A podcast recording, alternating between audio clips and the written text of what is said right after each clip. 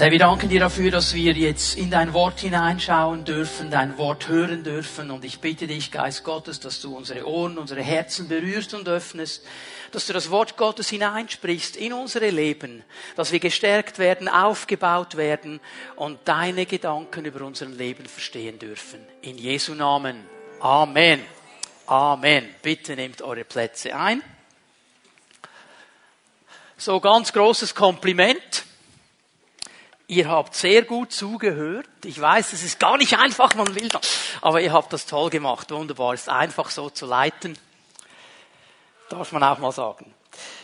Die sieben Worte, die Jesus am Kreuz gesprochen hat, das ist die Predigtserie, die wir am letzten Sonntag begonnen haben, wo wir heute Fortsetzung machen werden. Eine Predigtserie, die uns begleiten wird bis zu Ostern und die uns helfen wird, das Kreuz Jesu Christi besser zu verstehen besser zu verstehen, was Jesus für uns getan hat an diesem Kreuz. Denn an diesem Kreuz hat Jesus sieben öffentliche Statements gemacht, sieben ganz wichtige Aussagen. Und jede dieser sieben Worte, jeder dieser sieben Aussagen zeigt uns eigentlich eine Segnung des Kreuzes auf. Wo Jesus nicht einfach nur etwas sagt, sondern damit eben auch einen Segen des Kreuzes betont einen Segen, den wir erleben dürfen. Ein Segen, der für jeden ist, der sein Herz öffnet für Jesus Christus und mit ihm vorwärts gehen will. Und am letzten äh, Sonntag haben wir uns das erste Wort angeschaut, das ist vielleicht das bekannteste und auch das allererste, das er sagt an diesem Kreuz. Vater, vergib ihnen, denn sie wissen nicht, was sie tun. Es ist das Wort der Vergebung. Und dieses Wort, das wir uns heute anschauen, das zweite Wort, das hat auch eine innere Verbindung mit diesem ersten Wort. Ich glaube, es war ein Stück weit auch der Auslöser für das, was nachher dann geschehen ist in dieser Geschichte, die wir heute sehen. Und das zweite Wort, das Jesus ausspricht, ich nenne es das Wort der Gewissheit. Das Wort der Zusicherung, das Wort der Sicherheit, wie immer man das ganz genau dann definieren möchte. Ich gehe davon aus, dass die meisten von uns wissen, was da geschehen ist an diesem Tag der Kreuzigung, wie Jesus aus der Stadt herausgeführt worden ist, auf diesen Hügel Golgatha, außerhalb der Stadtmauern von Jerusalem, weil damals wurde ein Mensch außerhalb der Stadtmauern hingerichtet und gekreuzigt und mit ihm wurden zwei Übeltäter gekreuzigt. Zwei Diebe, zwei Räuber, es gibt da verschiedene Übersetzungen und die wurden einer zur linken, einer zur rechten von Jesus auch gekreuzigt. Da waren also mindestens drei Kreuze. Und diese beiden Männer, die Bibel nennt sie in diesem Text, den wir lesen werden, von Lukas Übeltäter. Und das ist die wörtliche Übersetzung, Übeltäter. Menschen, die üble Dinge getan haben. Und der Gegensatz zu einem Dieb, wenn die Bibel dieses Wort gebraucht, ist folgender, dass ein Dieb sein Werk im Verborgenen tut. Judas war ein Dieb. Er hat nicht aus der Klasse geklaut, wenn die anderen Jünger zugeschaut haben. Er hat das im Verborgenen gemacht. Aber ein Übeltäter, wenn dieses Wort hier gebraucht wird, dann ist es jemand, der seine bösen Taten gar nicht verheimlicht. Jemand, der gewalttätig ist, jemand, der Gewalttat auch ausübt. Ein Rebell, einfach jemand, der sich gar nicht darum schert, was die anderen jetzt denken, sondern einfach das auslebt, was er ausleben will. So mit anderen Worten, die meisten Leute, die da waren, die haben gewusst, diese beiden Typen, die waren bekannt, das sind Übeltäter. Und die bekommen jetzt eigentlich ihre Strafe für ihre Übeltaten. Und es ist interessant, dass die Bibel uns dann sagt, dass einer der beiden sich zu Jesus dreht und Jesus eigentlich verhöhnt. So heißt es im griechischen Text, er spricht blasphemisch zu ihm, er verhöhnt ihn und sagt, ja hallo, wenn du jetzt der Messias bist, dann bitte rette dich und uns. Zeig mal etwas. Wir wollen jetzt etwas sehen. So wie der eine reagiert. Der andere auf der anderen Seite, er reagiert ganz anders. Er wendet sich auch Jesus zu. Und ich möchte es so sagen, er wendet sich nicht einfach nur Jesus zu, indem er zu ihm spricht, sondern er wendet sein Herz Jesus zu. Und er öffnet sein Herz für diesen Herrn, der in der Mitte hängt. Und er wird errettet. Er wird im letzten Moment seines Lebens errettet. Und das ist vielleicht die bekannteste Last-Minute-Errettung in der ganzen Weltgeschichte. Und das ist das zweite Wort, das Jesus sagt. Wir lesen mal ein bisschen an in Lukas 23 ab Vers 40. Der andere, der, der sich zu Jesus hingewendet hat, sein Herz geöffnet hat, er wies den anderen, der gehöhnt hat, zurecht. Fürchtest du Gott auch jetzt noch nicht, wo du doch ebenso schlimm bestraft worden bist wie dieser Mann und wie ich? sagte er zu ihm. Dann sagte er, Jesus, denk an mich, wenn du deine Herrschaft als König antrittst. Jesus antwortete ihm, ich sage dir, heute noch wirst du mit mir im Paradies sein. Das ist das zweite Wort, das Jesus am Kreuz sagt. Heute noch wirst du mit mir im Paradies sein. Und er spricht diesem Verbrecher, diesem Übeltäter eigentlich Erlösung zu. Er sagt, du wirst mit mir im Paradies sein in der Ewigkeit, im Himmel, wie immer du das nennen wirst. Ich habe jetzt heute Morgen nicht die Zeit, diese Orte in der unsichtbaren Welt genau zu definieren. Himmel, Paradies, Ewigkeit, ich fasse es mal so zusammen, für die, die mehr wissen möchten. Ab Herbst startet die BBS wieder. Da haben wir einen Kurs Eschatologie. Und da werden wir all diese Orte genau definieren, damit du genau weißt, wo sie sind. Für heute Morgen, für die Zeit, die wir haben, er spricht von der Ewigkeit, vom Himmel, vom Paradies. Er spricht von dieser Zeit, wo wir sein werden mit ihm zusammen. Und er gibt ihm eine absolute Gewissheit. Er gibt ihm eine absolute Zusicherung. Du wirst mit mir im Paradies sein. Heute. Und der Empfänger dieser Worte, dieser Mann wusste, ich bin erlöst. Er wusste, Jesus hat mein Gebet gehört. Jesus hat mich angenommen und ich werde die Ewigkeit mit ihm zusammen verbringen. Ich werde meine Ewigkeit mit Gott verbringen. Und das ist das Ziel meiner Botschaft heute Morgen. Dafür habe ich gebetet und dafür setze ich mich ein während der ganzen Verkündigung mit allem, was ich kann und habe, dass niemand diesen Saal verlässt, ohne klar zu wissen, wo er seine Ewigkeit verbringen wird. Damit niemand hier rausgeht und unsicher ist, wo er seine Ewigkeit verbringen wird. Und ich werde versuchen, klar, einfach und prägnant zu erklären, was es heißt, gerettet zu werden und was es heißt, nach seinem Tod bei Jesus in der Ewigkeit zu sein. Dass wir das verstehen. Es sind zwei Fragen, die ich immer wieder höre in diesen gut 30 Jahren, wo ich jetzt im vollzeitlichen Dienst, im pastoralen Dienst unterwegs bin. Diese beiden Fragen höre ich immer wieder, die kommen verschieden gestellt, immer so mit demselben äh, Inhalt und ich möchte sie mal so aufzeigen und dann auch versuchen zu beantworten. Die erste Frage ist, was muss ich wissen, um gerettet zu werden? Ja, was muss ich denn genau machen? Wie, wie, wie, wie was, wo? Erklär es mir. Ich möchte Gewissheit darüber haben. Das ist die erste Frage, die gestellt wird. Und die zweite Frage, die immer wieder gestellt wird, ist Leute, die sagen, ja, hm, aber kann ich denn sicher sein, dass ich gerettet bin? Gibt es denn eine Sicherheit in dieser Errettung? Und ich werde versuchen, diese beiden Fragen heute Morgen zu beantworten, damit du Sicherheit haben kannst, damit wir Gewissheit haben kann, können. Denn dieser kurze Text, den wir gelesen haben, diese kurzen Worte aus dem Lukas-Evangelium, wir sehen da drin fünf wichtige Informationen, wenn es um die Errettung und die Ewigkeit geht. Fünf wichtige Informationen. So, wenn du sagst, okay, was muss ich wissen? Um errettet zu werden. Es sind diese fünf Dinge, die ich dir jetzt gleich zeigen werde in einem ersten Punkt meiner Botschaft. Die musst du wissen. Fünf Informationen, die wir wissen müssen, um Gewissheit zu haben. Gewissheit, da ist das Wort Wissen drin. Gewissheit kommt von dem, was ich weiß. Darum muss ich diese Dinge wissen. Und das allererste und wichtigste, ich muss wissen, dass ich nach meinem Tod vor Gott stehen werde.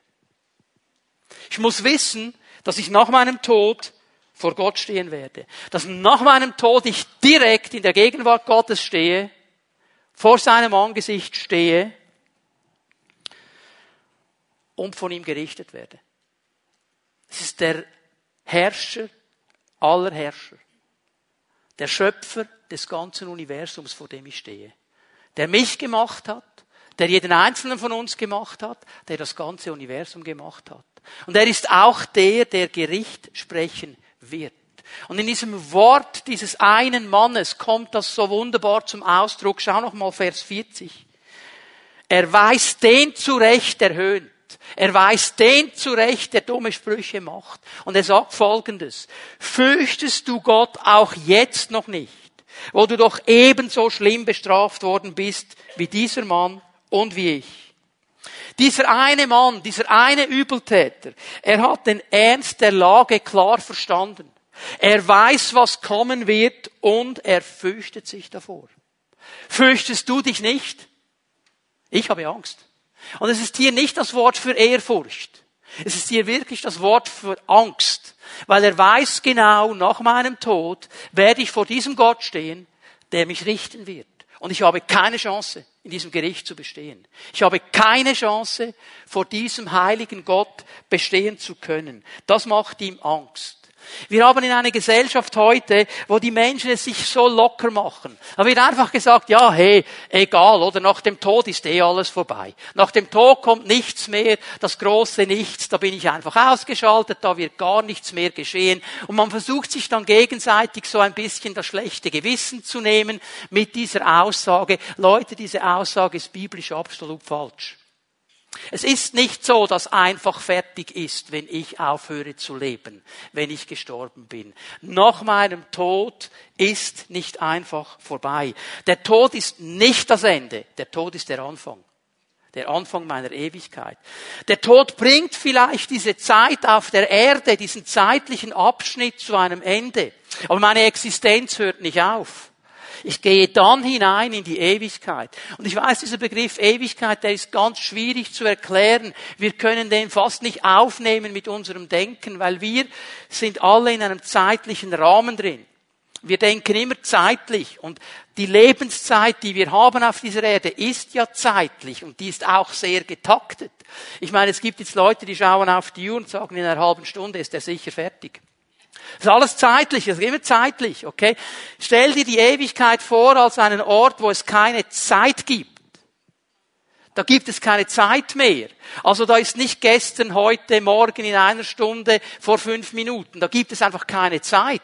Und darum kann die Bibel auch sagen, in der Ewigkeit ist für den Herrn ein Tag wie tausend Jahre und tausend Jahre wie ein Tag. Es gibt keine Zeitbegriffe. Und du gehst dann hinein nach deinem Tod in diese Dimension der Ewigkeit, die nie enden wird, die immer da sein wird. Diese 70, 80 Jahre auf dieser Erde ist zeitlich begrenzt. Die Ewigkeit wird nie aufhören. Und ich höre nicht auf zu existieren. Und das Wort Gottes sagt uns glasklar, hier kannst du Hebräer 9, Vers 27 aufschlagen. Hebräer 9, Vers 27 sagt uns glasklar, was geschehen wird. Sterben müssen alle Menschen. Aber sie sterben nur einmal. Und darauf folgt das Gericht. Hier ist die Bibel ganz klar. Jeder Mensch muss sterben. Ja, ich hoffe, wir sterben alle alt und lebenssatt, wie die Bibel das eigentlich sagt. Das hoffe ich für uns alle. Aber sterben müssen wir. Und zwar nicht immer wieder, wie die New Ager und Esoteriker und einige Religionen dir erzählen wollen. Ja, du kommst immer wieder auf die Welt und dann hast du eine neue Chance und dann kannst du das, was du im vorigen Leben falsch gemacht hast, kannst du im neuen Leben besser machen und wenn es immer noch nicht gereicht hat, kommst du noch einmal auf die Welt und dann kannst du es noch besser machen und wenn du es ganz gut gemacht hast, dann bist du dann im Nirvana. Vergiss es. Die Bibel sagt uns etwas ganz anderes. Jeder Mensch wird einmal sterben, einmal. Und dann kommt das Gericht.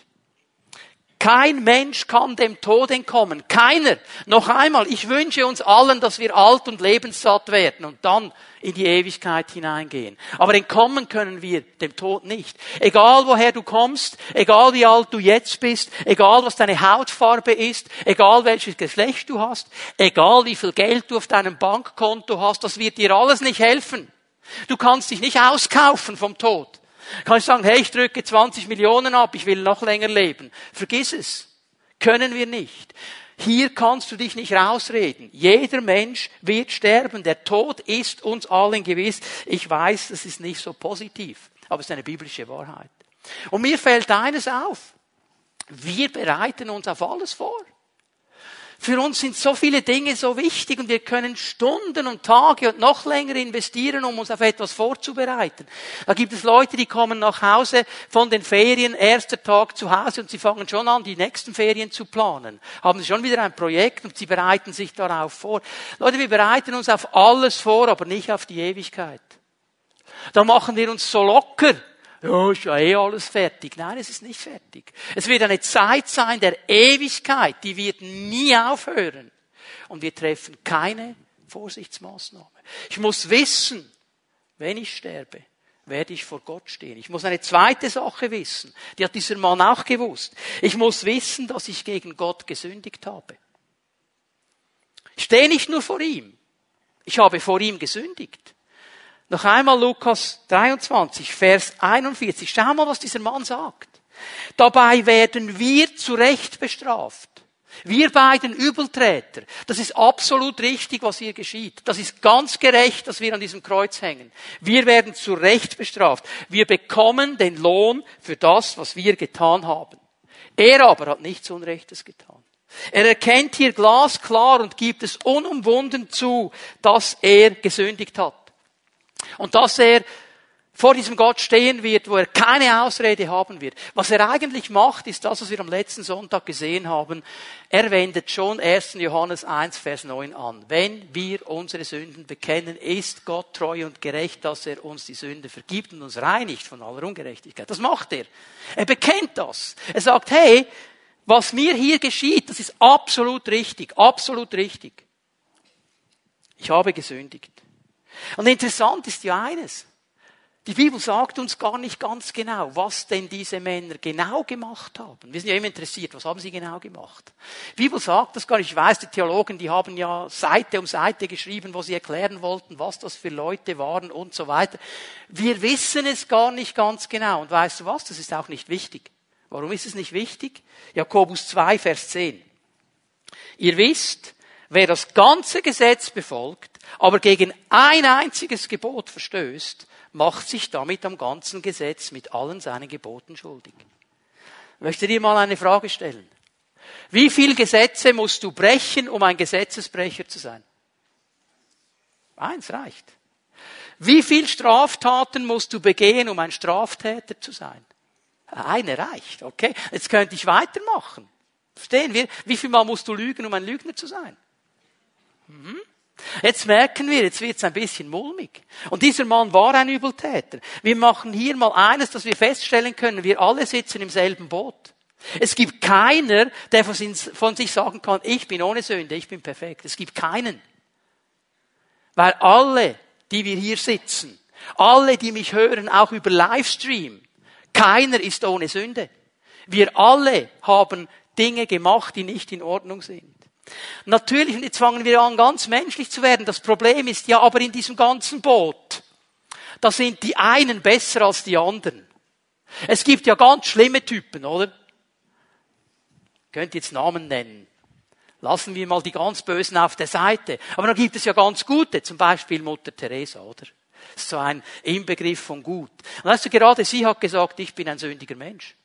Sie hat verstanden, in allem Guten, das ich tue, bin ich immer noch nicht perfekt. Es reicht nicht. Ja, es gibt Menschen, die machen ganz böse Dinge. Es gibt Menschen, die machen gute Dinge. Perfekt ist aber keiner. Sündlos ist keiner. Und genau das ist die Problematik, weil dieser Ort, wo wir nämlich hingehen sollen, die Ewigkeit, die ist perfekt.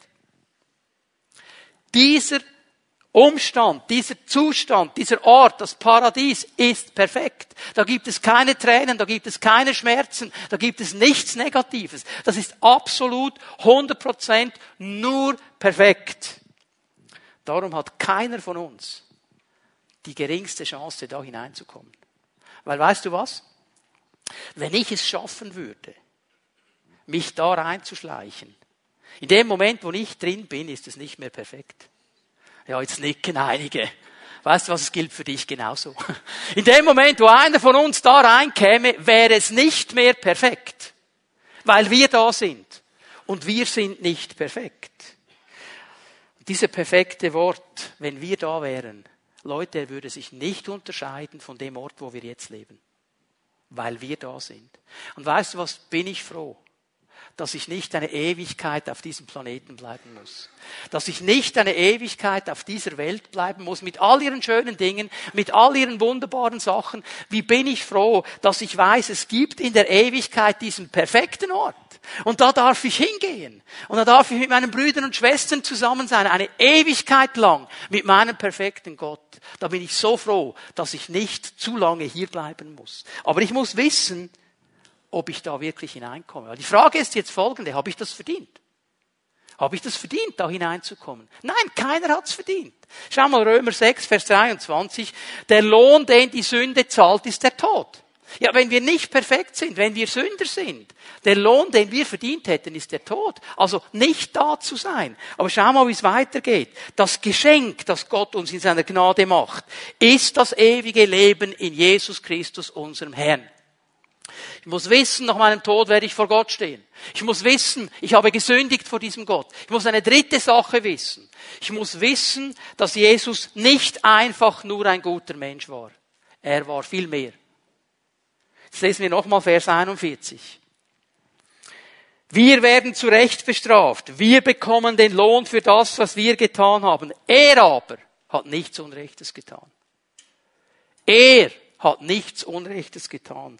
Was er hier ganz klar ausdrückt, ist diese Tatsache, dieses Verständnis, dass dieser Jesus, der da in der Mitte gekreuzigt wird, nichts Falsches gemacht hat. Er sagt eigentlich, es ist ein ganz klarer Unterschied zwischen uns zwei unperfekten Menschen hier auf der Seite und dem perfekten Jesus in der Mitte. Der spielt in einer ganz anderen Kategorie. Er hat nichts getan, was irgendwie falsch wäre. Er hat immer nur das Richtige getan. Dieser Mann, der ist in einem Umfeld aufgewachsen, in einer Kultur aufgewachsen, wo er die alttestamentlichen Schriften kannte. Die kannte damals jeder. Und er wusste, was im Buch Prediger steht. In Kapitel 7, Vers 20. Denn kein Mensch auf Erden ist so gerecht, dass er nur Gutes täte und niemals sündigte. Also mit anderen Worten hat er erkannt, Jesus ist nicht einfach ein Mensch. Jesus ist der Messias. Jesus ist der verheißene Messias.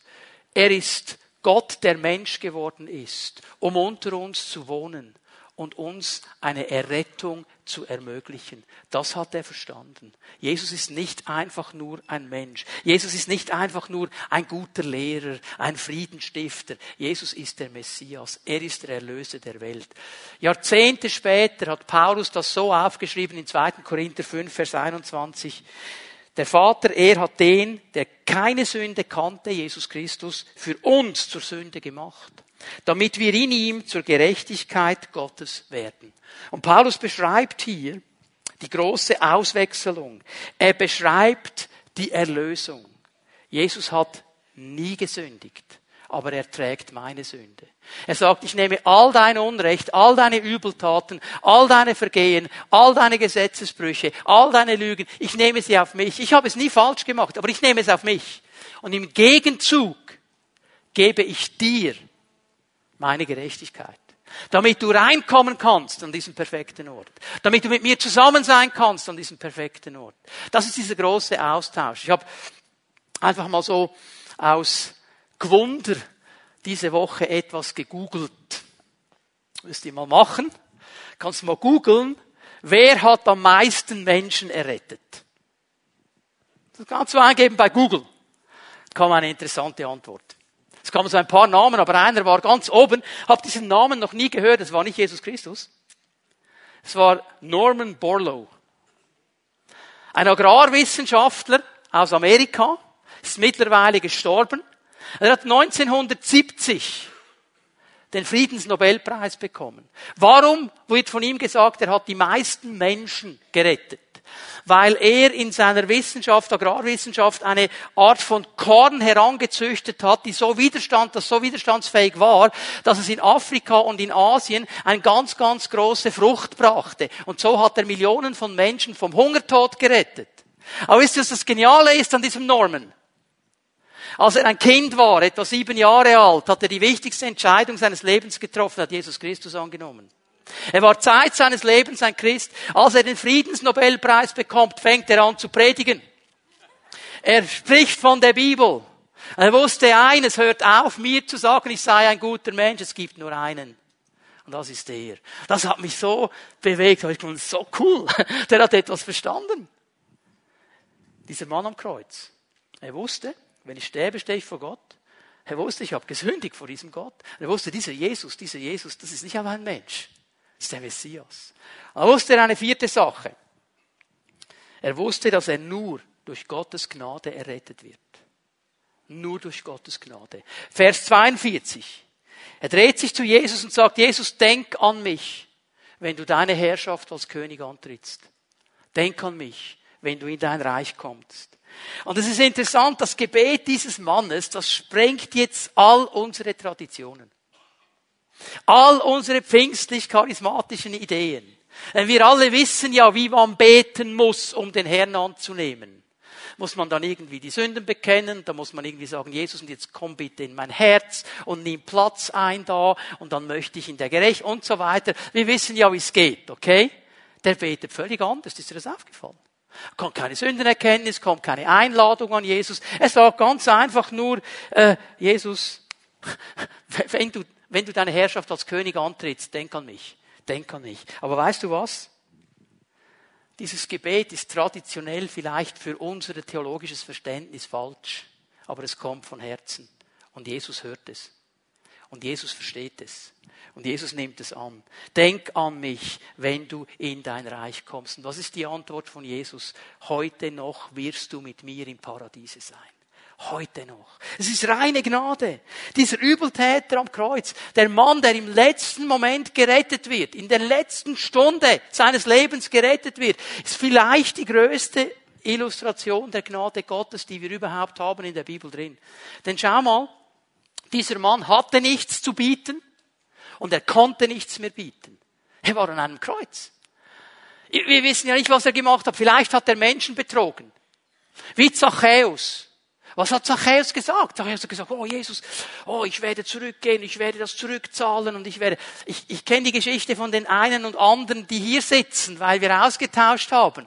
Und ich weiß, einige von uns haben das so erlebt, ich auch. Da hast du dich bekehrt, da bist du bei Jesus und fängst an, dein Leben neu zu ordnen und plötzlich merkst du, da hast du Dinge zu Hause, von denen hast du gemeint, die gehören dir, aber sie gehören gar nicht dir. Und dann kommt der Geist Gottes und sagt, jetzt bring's zurück. Und dann habe ich mich aufgemacht und bin bei diesen Freunden vorbeigegangen und gesagt, sorry, ich habe das mitgenommen und nie zurückgebracht. Tut mir leid, ich glaube jetzt an Jesus, es gehört dir. Es tut mir leid. Konnte der nicht? Der war am Kreuz.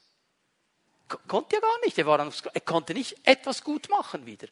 Weißt du was? Auch nicht die Rechnung, dass Jesus gesagt hätte, okay, also, wenn sich der jetzt bekehrt, dann hat er noch 40 Jahre, der wird viel Frucht bringen, lohnt sich. Der konnte nichts mehr bieten. Der war am Sterben. Der war schon halb tot. Und trotzdem, er rettet ihn Jesus aus reiner Gnade, aus reiner Gnade. Das Einzige, was er tut, er sagt Ja zu Jesus. Und Leute, das müssen wir verstehen. Epheser 2, Vers 8 und Vers 9. Aus Gnade seid ihr gerettet. Durch den Glauben.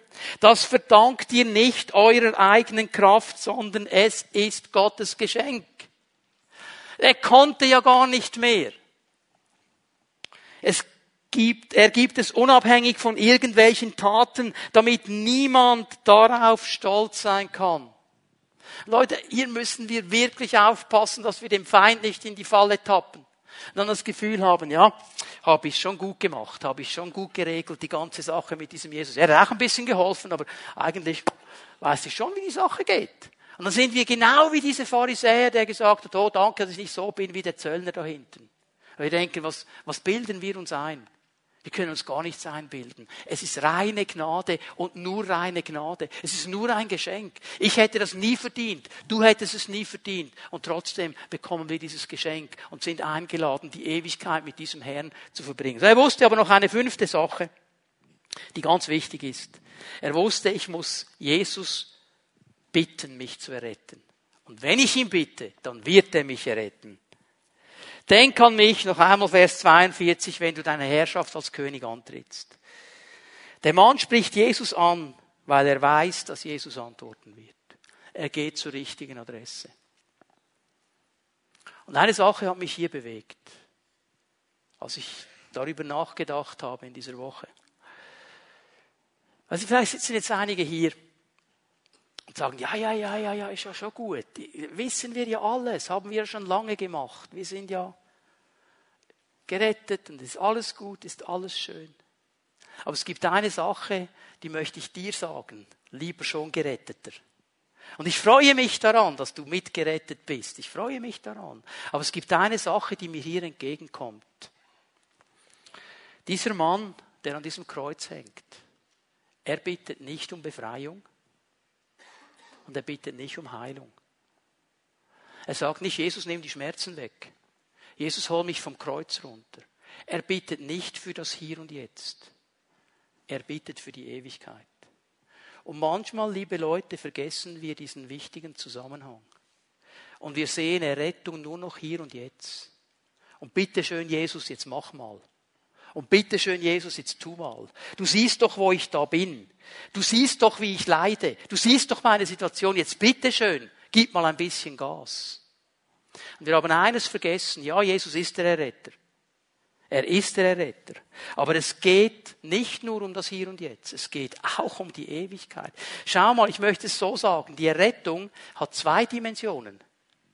Die Ewigkeit und das Hier und Jetzt. Und wir haben hier die Prioritäten ein bisschen verschoben. Wir haben vergessen, die Ewigkeit zu sehen. Das ist das Aller, Allerwichtigste. Was nützt es mir, wenn ich 70, 80, 90 Jahre auf dieser Erde lebe und alles ist cool und alles ist schön und alles ist gut und ich habe keine Widerstände, ich habe keine Kämpfe, ich habe keine Schmerzen. Du, ich wünsche dir das von Herzen, aber was nützt es mir, wenn ich dann sterbe und meine Ewigkeit nicht geklärt habe? Nichts nützt es mir. Nichts. Und darum müssen wir zuerst unsere Ewigkeit klären. Und dass Jesus hier und jetzt retten kann und retten will, wissen wir.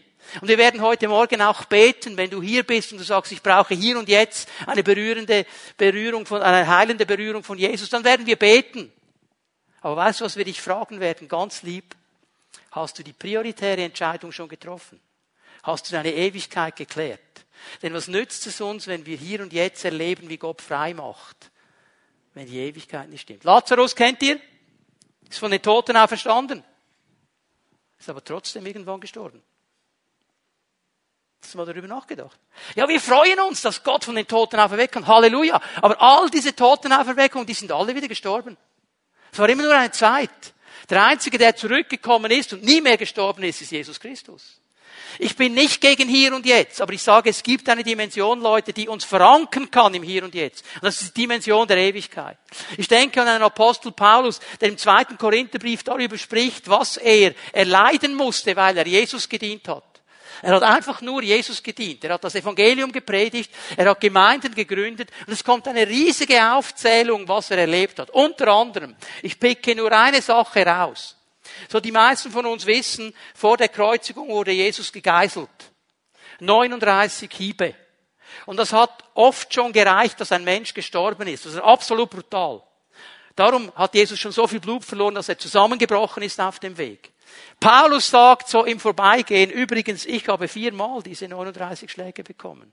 Ich habe das viermal erlebt in meinem Leben. Wurde gesteinigt und so weiter. Ganze Aufzählung, die er macht. Und dann sagt er eine Sache. 2. Korinther 4, Vers 17 bin ich der Meinung, lies das ganze vierte Kapitel, wirst du es finden, aber ich denke, es ist Vers 17. Er sagt, und all diese kleine Last, die ich jetzt erlebe. All diese, diese Dinge, die sind so klein, die sind so unbedeutend, wenn ich sie vergleiche mit der Ewigkeit. Hallo? Was hat dieser Mann erlebt? Er hatte diese Verankerung. Er weiß, ich weiß, wo meine Ewigkeit sein wird. Sie wird mit Gott sein. Und ich weiß, auf dieser Welt werde ich Dinge erleben, die mir nicht gefallen. Und ich erlebe, dass Gott sofort kommt und manchmal erlebe ich nicht, dass er sofort kommt. Aber wenn er nicht sofort kommt, wird mich das nicht aus der Spur bringen, weil ich weiß, ich habe meine Verankerung in einer Ewigkeit. Leute, das müssen wir neu lernen. Das müssen wir neu lernen. Nicht nur eine Dimension zu sehen. Apostelgeschichte 2, Vers 21. Diese wichtige Aussage, wer immer den Namen des Herrn anruft, wird gerettet werden. Wenn wir bitten, wenn wir rufen, er wird wirken. Und ich glaube, das bezieht sich auf die Ewigkeit, aber auch auf das Hier und Jetzt. wenn wir den Namen des Herrn anrufen. Aber lasst uns die Prioritäten richtig setzen. Und die zweite Frage, die ich ganz kurz versuche anzugehen und zu beantworten, ja, kann ich denn eine Sicherheit haben über meine Errettung? Gibt es denn Sicherheit? Wie, wie geht das? Und ich merke, dass diese Frage dann sehr oft von meinen Gefühlen bestimmt wird. Ich, fühle mich nicht so. Darf ich mal fragen, wer ist verheiratet? Okay. Fühlst du dich immer verheiratet? Also ich hoffe nicht, dass ich jetzt eine Ehekrise bei dir irgendwie auslöse, wenn dein Partner ganz erstaunt ist, dass du jetzt sagst, nein, ich fühle mich nicht immer verheiratet. Warten, nur bis mir die heiß sind. okay. Ja, nein, wir fühlen uns nicht immer verheiratet. Stehst du auf am Morgen, das erste, was du denkst, oh, ich bin verheiratet, Halleluja. Ja, vielleicht am Tag nach der Hochzeit, okay? Aber vielleicht geht der ganze Tag fast durch und du denkst gar nicht daran, dass du verheiratet bist und an deiner Büroarbeit drehst du mal ein bisschen am Meer. Ah, ich habe ja noch ein Schnuckiputzi zu Hause. Okay? Ändert nichts daran, dass wir verheiratet sind. Aber wir fühlen uns nicht immer so. Aber irgendwann in deinem Leben hast du eine Entscheidung getroffen. Du bist mit dieser Frau, mit diesem Mann vor einem Pfarrer, vor einem Priester, vor einem Pastor, was immer es war, gestanden. Und du hast Ja gesagt. Du hast dich entschieden für diesen Bund. Okay? Und jetzt kommt ein wichtiger Satz, schreib dir ihn auf. Der ist wichtig für dein ganzes Leben. Entscheidungen leiten, Gefühle folgen. Entscheidungen leiten, Gefühle folgen. Weißt du was, wenn wir uns von unseren Gefühlen leiten lassen, dann gut Nacht am 6. Vergiss es geht nicht. Ich treffe eine Entscheidung und meine Gefühle werden folgen. Es ist eine Gefühlsfrage. Wie kann ich sicher sein, dass ich gerettet bin, weil Gottes Wort mir sagt? Ja, pff. wenn du mal in deinem Leben irgendwo die Möglichkeit hattest, und das wünsche ich uns allen, im Kindergottesdienst mitzuarbeiten dann wirst du ganz sicher mindestens einmal von einem dieser Knirpse eine Frage bekommen. Gibt es etwas, was Gott nicht kann? Weil wir erzählen, ja, Gott ist allmächtig, Gott kann alles. Ja, das Kind will wissen, gibt es etwas, was Gott nicht kann? Ja, es gibt etwas, was Gott nicht kann. Habt ihr es gewusst? Er kann nicht lügen. Er kann nicht lügen. Das kann er nicht. Na, die ganze Story mit, er könnte einen Berg machen, der so groß ist, dass er ihn selber nicht tragen kann, den kannst du vergessen. Okay? Aber er kann nicht lügen. Weil sein Charakter, sein Wesen ist Wahrheit und nicht Lüge. Er kann nicht lügen. Also wenn er etwas sagt, dann ist es so. Und dann ist es durch alle Böden so. Und darum brauchen wir diese Gewissheit des Wortes Gottes. Und schau mal, was Jesus diesem Mann sagt. Geh noch einmal zu Lukas 43.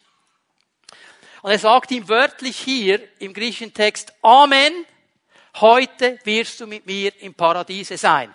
Amen bedeutet, es ist so. Das ist eine Tatsache. Und im ganzen Lukas-Evangelium braucht es Jesus nur viermal dieses Amen. Und jedes Mal ist eine absolut wichtige Aussage, die er so einleitet. Und er sagt ihm, es ist so, du wirst heute mit mir im Paradiese sein. Wir gehen mal ein bisschen da durch. Was sagt er ihm? Er sagt heute heute. Nicht nächste Woche, nicht, nicht nächsten Monat, nicht in 100 Jahren, heute. Heute wirst du mit mir im Paradiese sein. Eine Person, die Jesus Christus als ihren Herrn aufnimmt, wird sofort nach ihrem Tod bei Jesus sein.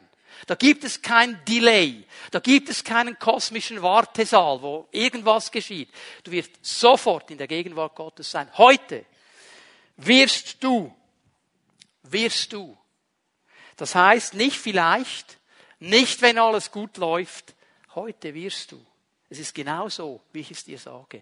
Du wirst mit mir im Paradiese sein. Es ist interessant, dass der Jesus nicht sagt, ja, okay, weißt du, machst einen kleinen Umweg, gehst noch schnell ins Fegefeuer, dann musst du noch ein bisschen brutzeln, ein paar hundert Jahre, damit alles weggebrannt wird, was nicht in Ordnung ist, und dann darfst du rein. Vergiss es, das ist eine falsche Lehre, die gibt es in der Bibel gar nicht. Heute wirst du mit mir im Paradiese sein. Und das dritte, was ich hier drin sehe, das ist so genial. Habt ihr gesehen, was er sagt? Mit mir. Mit mir. Errettung ist eine Beziehungssache. Mit mir zusammen wirst du im Paradiese sein. Hey, kannst du dir etwas Schöneres vorstellen, als mit Jesus zusammen sein? An einem perfekten Ort, in alle Ewigkeit, mit der perfekten Begleitung. Gibt es etwas Schöneres?